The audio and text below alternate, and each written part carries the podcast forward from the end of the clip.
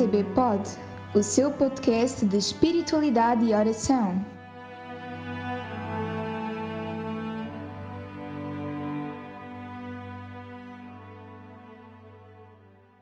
O Evangelho de São Mateus diz a certa altura que Jesus estava um dia num lugar em oração e que, quando terminou, um dos discípulos lhe disse: Senhor, ensina-nos a rezar, como também João ensinou os seus discípulos. Continua o mesmo Evangelho, no capítulo 11, que Jesus lhe respondeu: Quando rezardes, dizei: Pai nosso que estais nos céus, santificado seja o vosso nome, venha o vosso reino, faça-se a vossa vontade. O pão de cada dia nos dai hoje. Sabemos a oração que Jesus ensinou. E o Evangelho de São Mateus, no capítulo 6, ao pedido dos mesmos discípulos, feito a Jesus para que os ensinasse a rezar, diz-nos que Jesus respondeu: Quando rezardes, não digais muitas palavras. Dizei, Pai nosso, que estais nos céus, santificado seja o vosso nome. Jesus ensina-nos a rezar, mas Jesus ensina-nos muito mais do que uma oração, como estamos habituados a ver escritas ou em alguns livros conjuntos de orações mais do que apenas uma oração com um início, um meio, um fim, Jesus ensina-nos, sobretudo, uma relação. Porque em cada palavra da oração que Jesus ensina, é precisamente isso que está em causa: a nossa relação com Deus, a nossa relação com o Pai. Claro que a oração é palavra, mas a oração não são só palavras. Até já ouvimos certamente alguém que nos disse que o essencial da oração não é tanto o que se diz, mas sim o que se é. Mas como é que se poderia distinguir o que se diz daquilo que se é e daquilo que se faz? De facto, existe uma relação profunda entre as palavras que dizemos, entre as coisas que fazemos e aquilo que somos. E por isso, aprender a rezar é aprender a nova relação com Deus que Jesus inaugura. Como diz o Catecismo da Igreja Católica, a oração é o encontro da sede de Deus com a nossa sede. Deus tem sede de que nós tenhamos sede. Mas voltemos à palavra de Jesus no Evangelho. Não sejais como os pagãos, diz Jesus, que pensam que por muito falarem é que serão atendidos. Vós, porém, dizei Pai Nosso. A relação que Jesus nos chama a descobrir e a redescobrir permanentemente é de nos sabermos filhos amados do Pai. Chamar Pai a Deus não é apenas uma forma de tratarmos Deus, é uma forma de nos relacionarmos com Ele. É uma maneira de compreendermos a Sua presença nas nossas vidas. É uma forma também de nos posicionarmos diante da Sua presença. Somos filhos, amados, nascemos por dom da Sua graça e mantemo-nos na vida por dom da Sua graça. O que implicará na nossa vida percebermos-nos como filhos de Deus? E o que implicará na nossa vida sermos capazes de chamar Pai a Deus? Pai nosso que estais nos céus, santificado seja o vosso nome. Venha a nós o vosso reino. Seja feita a vossa vontade, assim na terra como no céu. O pão nosso de cada dia nos dai hoje. Perdoai-nos as nossas ofensas, assim como nós perdoamos a quem nos tem ofendido. E não nos deixeis cair em tentação mas livrai-nos do mal. Amém.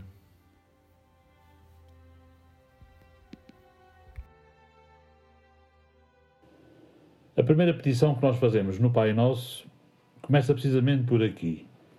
Pai Nosso, que estais nos céus. Significa que, em conjunto, como comunidade, como humanidade, reconhecemos em Deus a origem de todas as coisas. É Pai, evidentemente, não no sentido biológico próximo da origem da nossa vida, mas é Pai porque é o suporte de toda a existência. É Pai porque é o absoluto da nossa vida. Quando nós arranjamos outros absolutos, normalmente perdemos-nos na solidão. Solidão em relação aos irmãos e solidão em relação a Deus.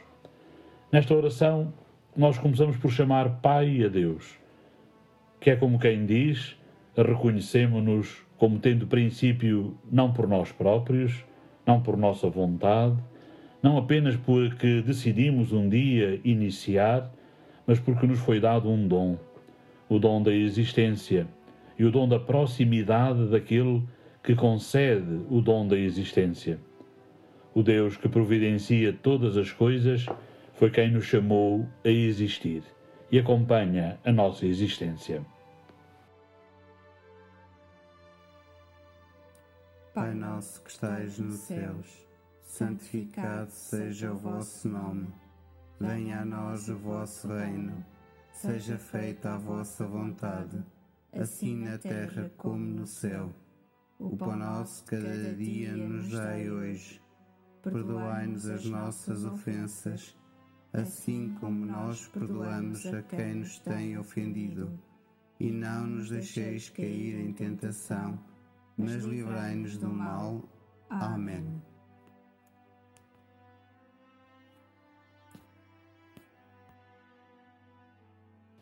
Se a palavra que diz que estais nos céus, superficialmente lida, poderia ser uma tentação a entender Deus como distante, ela é precisamente uma evidência do contrário. Que estais nos céus significa que nos envolveis, significa que estáis na vossa morada, que sois Deus de facto, verdadeiramente Deus, que estáis nos céus e que envolveis tudo aquilo que somos, a terra onde vivemos, a natureza humana que é a nossa condição. É assim que nós iniciamos a oração do Pai Nosso. No fundo, colocamos-nos na presença do Pai para o adorar, para o amar, para o bem dizer para, em espírito filial, fazer brotar dos nossos corações os pedidos que emanam da nossa vida, mas uma vida que reconhece a presença de Deus como próxima. Podíamos dizer que as três primeiras súplicas são súplicas que nos levam em direção a Deus. Santificado seja o vosso nome, venha a nós o vosso reino seja feita a vossa vontade. Santificado seja o vosso nome. Não estamos a pedir a Deus que o nome seja santificado, como se fôssemos nós a conceder a Deus a possibilidade de que o seu nome fosse santificado. São Cipriano, num dos seus comentários à oração do Pai Nosso, diz de uma maneira muito bonita quem poderia santificar a Deus, já que é Ele mesmo quem santifica? Mas inspiramo-nos nesta palavra: santificai-vos e sede santos, porque eu sou santo. Então nós pedimos que o nome de Deus seja santificado, que é como quem diz, exortamo-nos a reconhecer a santidade deste nome. Exortamo-nos e fazemos propósito para santificar com a nossa relação e com a nossa atitude permanentemente o nome de Deus. No fundo, exortamo-nos a que o seu nome seja sempre considerado santo pelos homens, isto é, não desprezado, nunca relativizado. O nome tem uma importância enorme na vida de cada um de nós. Identifica-nos, distingue-nos dos outros. Pedir que o nome de Deus seja santificado é como que confessar que Deus é único, é o único Senhor. E diante dele nós relativizamos-nos. Sabemos que para Deus somos filhos amados, mas pedimos que seja na santidade de Deus que nós somos santificados. Significa que Deus é o absoluto das nossas vidas. E Deus não é substituível por outros absolutos. Só há um absoluto. E esse único pode apenas ser Deus, somente. Por isso, quando pedimos que o nome seja santificado, que o mesmo é dizer, quando pedimos que reconheçamos que Deus é o absoluto da vida, da existência, do universo, nós pedimos, no fundo, que nos saibamos posicionar diante deste absoluto como relativos. Não é como nada, é como relativos. A nossa existência é valiosa relativamente a Deus, ou seja, a nossa vida vive-se em relação a Deus. É por isso que pedimos a Deus que o seu nome seja santificado. Pai nosso que estais nos céus, santificado seja o vosso nome. Venha a nós o vosso reino. Seja feita a vossa vontade, assim na terra como no céu. O pão nosso de cada dia nos dai hoje. Perdoai-nos as nossas ofensas assim como nós perdoamos a quem nos tem ofendido. E não nos deixeis cair em tentação, mas livrai-nos do mal. Amém.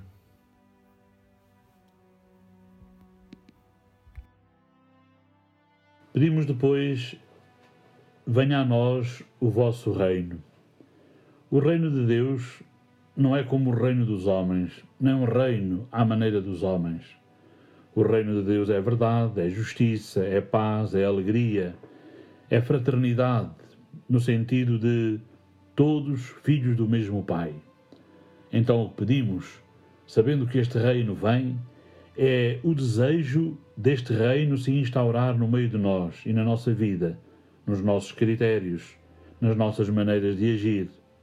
Escolho de uma maneira diferente quando penso que tenho eu o destino de todas as coisas nas minhas mãos do que escolho quando sei que o destino de todas as coisas não está nas minhas mãos, mas nas mãos de Deus, embora eu tenha sempre de fazer uma opção, de ter uma escolha, de decidir um caminho. O reino de Deus não é deste mundo, diz Jesus nos seus evangelhos. E nós compreendemos esta afirmação no nosso íntimo. Perdoar quem ofende, amar mesmo quem nos odeia, rezar pelos que nos perseguem, a bem-aventurança das lágrimas ou a bem-aventurança da humildade bastariam para nos fazer perceber o contraste entre o reino de Deus e os reinos humanos que nós às vezes construímos. Construímos tanto reino perecível, tanto reino desinteressante para aquilo que verdadeiramente interessa e que é estar em comunhão com Deus. Pai nosso que estais nos céus, santificado seja o vosso nome. Venha a nós o vosso reino. Seja feita a vossa vontade, assim na terra como no céu. O pão nosso cada dia nos dai hoje. Perdoai-nos as nossas ofensas, assim como nós perdoamos a quem nos tem ofendido e não nos deixeis cair em tentação, mas livrai-nos do mal. Amém.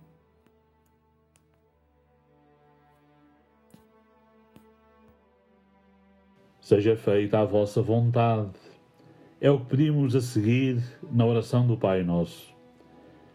A vontade de Deus, de facto, é o que orienta a nossa vida. Na terra como no céu, pedimos nós.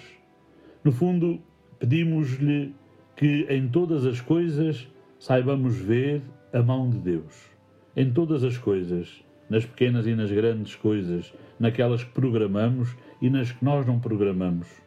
Às vezes programamos as coisas à nossa medida e dizemos que corre bem quando a vida corre segundo aquilo que programamos. Mas às vezes parece que surge um plano B, que não é como aquele que nós delineamos em primeiro lugar, o nosso plano A. E então parece que as coisas não correm bem.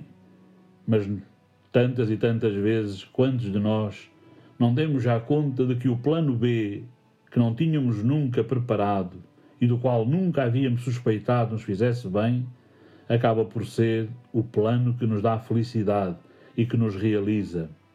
Por isso pedimos ao Senhor, nosso Pai, venha o vosso reino e faça-se a vossa vontade.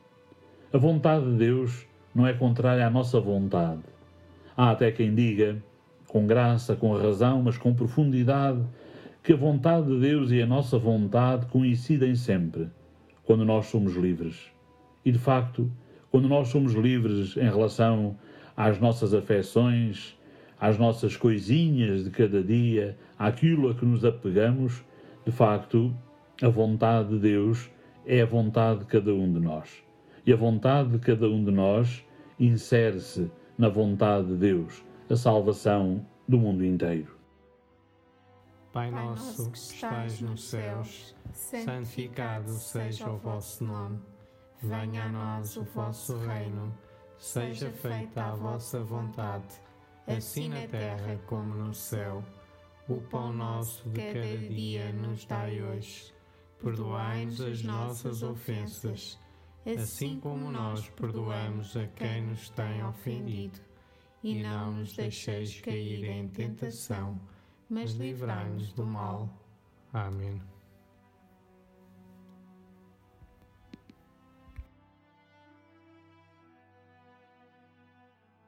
Logo a seguir pedimos o pão nosso de cada dia nos dai hoje. Nós não somos seres desencarnados. Vivemos a nossa vida com a sua condição própria. Alimentamos-nos, comemos, vestimos. E o que pedimos ao Senhor nesta petição da oração do Pai Nosso é que todos os dias tenhamos pão para as nossas necessidades. O pão aqui é o alimento, mas o pão aqui é o sentido da vida, o pão aqui é a felicidade, o pão aqui é a presença dos outros, o pão aqui é a vida inteira que é ganha como dom e que se vive com gratidão. É por isso que pedimos o pão nosso de cada dia. Pedimos o que nos basta. Não pedimos para sobrar. Não pedimos para ter muito. Pedimos o que nos é necessário. Sabemos que vivemos com tantas coisas que acabamos por concluir não precisamos. Então a Deus nós pedimos o que nos é necessário. Não há oração sem autenticidade. As mentiras nunca se conseguem rezar diante de Deus Nunca poderíamos fazer uma representação de necessitados sem nos expormos ao ridículo e sem nos mentirmos a nós próprios. Então pedimos: o pão nosso de cada dia nos dai hoje, ou seja, Senhor, que eu tenha para o dia de hoje. Pai nosso que estais nos céus, santificado seja o vosso nome. Venha a nós o vosso reino Seja feita a vossa vontade, assim na terra como no céu. O pão nosso cada dia nos dai hoje. Perdoai-nos as nossas ofensas, assim como nós perdoamos a quem nos tem ofendido. E não nos deixeis cair em tentação, mas livrai-nos do mal. Amém.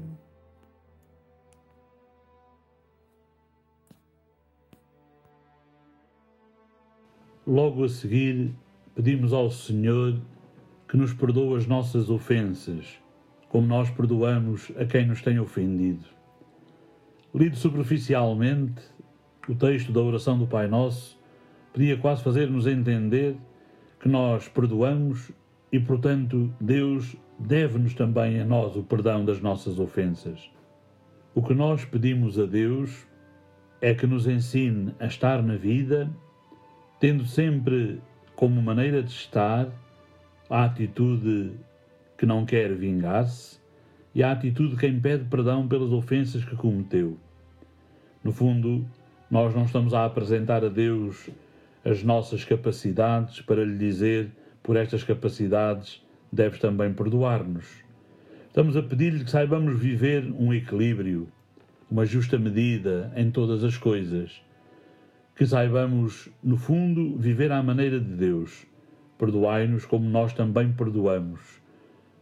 Damos dom, fazemos dom quando perdoamos. Somos gratuitos quando perdoamos. Pedimos ao Senhor que nos ajude a viver permanentemente nesta atitude, no que damos e no que recebemos. E por isso, com humildade e ao mesmo tempo com gratidão de quem percebe de onde lhe vêm todos os dons, nós pedimos: perdoai-nos as nossas ofensas. É, aliás, a força do perdão de Deus que experimentamos nas nossas vidas que leva a que sejamos capazes de perdoar aos outros aquilo que possam ter feito contra cada um de nós. Não nos vingamos, Deus amou e perdoou. Vivendo à maneira de Deus, nós perdoamos e amamos. Pai nosso que estais nos céus, santificado seja o vosso nome. Venha a nós o vosso reino. Seja feita a vossa vontade, assim na terra como no céu. O pão nosso de cada dia nos dai hoje. Perdoai-nos as nossas ofensas, assim como nós perdoamos a quem nos tem ofendido. E não nos deixeis cair em tentação, mas livrai-nos do mal. Amém.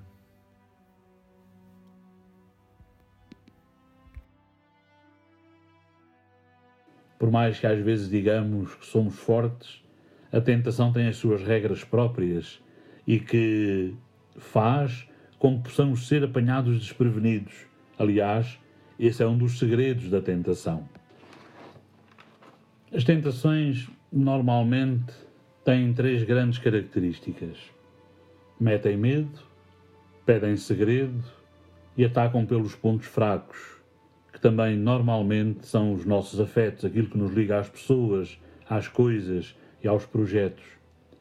E o que nós pedimos ao Senhor não é que não caiamos em tentação, ou seja, não é que, não sejamos tentados.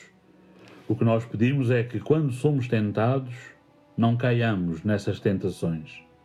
Não pedimos ao Senhor por isso a prova que é a tentação, a prova do nosso amor, mas pedimos-lhe que, estando o nosso amor à prova quando somos tentados, saibamos escolher o caminho de unidade com Ele. Há regras para as tentações, podíamos dizer assim. Uma tentação, normalmente, é uma coisa personalizada.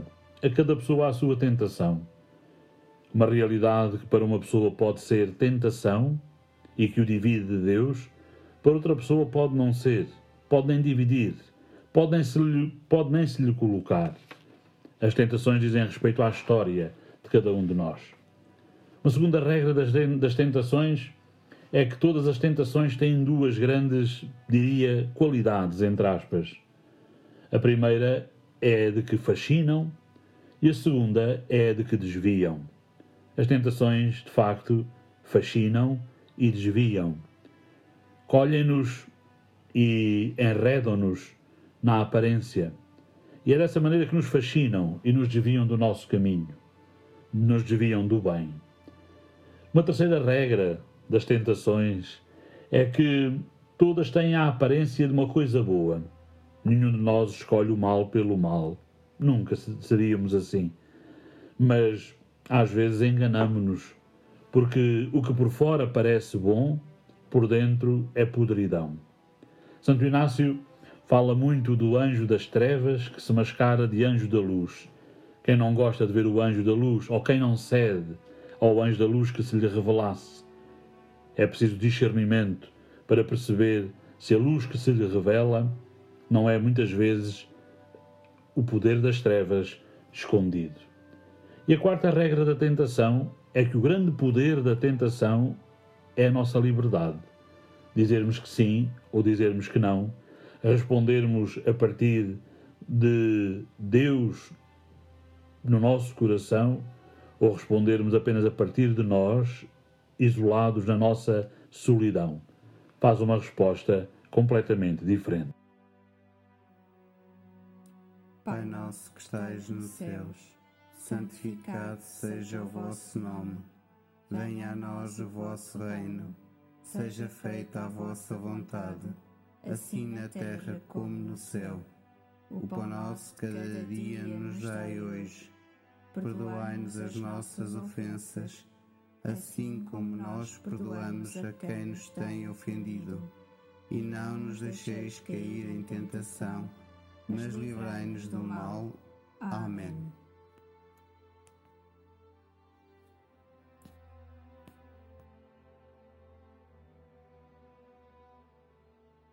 Depois de pedirmos para não cair nas tentações que surgirem no nosso caminho, pedimos na oração do Pai Nosso ao Senhor que nos livre de todo o mal. Quem é que não conheceu já o mal gratuito? Quem é que não ficou surpreendido e horrorizado com a presença desse mal gratuito? Fazer mal apenas por fazer mal. Dizer mal apenas por dizer mal. Comportar-se injustamente, sem razões para o fazer, mas apenas para se comportar injustamente. Nós pedimos nesta petição do Pai Nosso que o Senhor nos livre de todo o mal, ou seja, estamos a pedir que nos livre do mal, mas estamos como que a confessar que o bem ainda não é total no nosso coração, que nós ainda não estamos todos dados ao bem, que ainda não estamos rendidos suficientemente a Deus, que a Sua palavra e o seu Espírito ainda não têm o único lugar na nossa vida. É uma petição que parte da nossa consciência. Conhecemos a nossa fragilidade e Deus conhece a nossa fragilidade também. Mas pedimos a Deus que nos livre do mal, que nos proteja, que nos inspire o bem. A oração do Pai Nosso é por isso a aprendizagem de uma relação.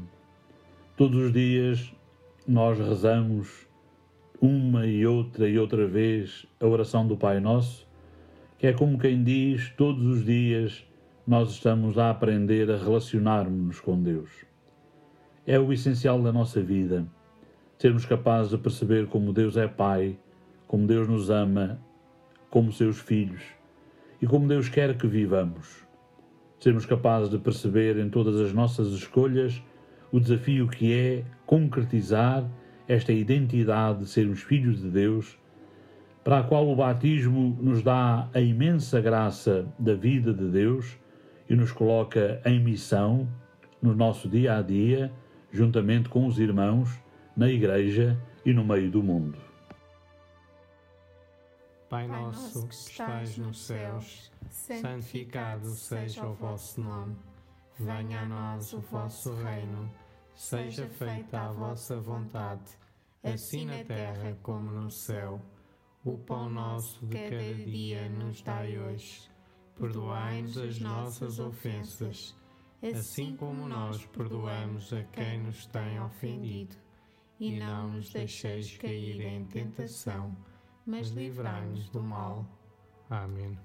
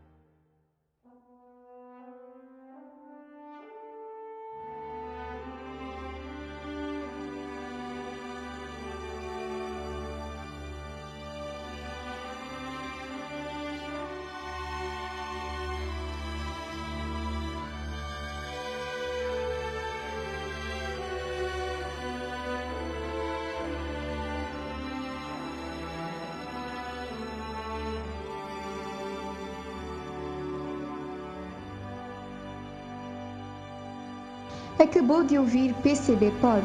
Ouça mais em www.portalegre-castelobranco.pt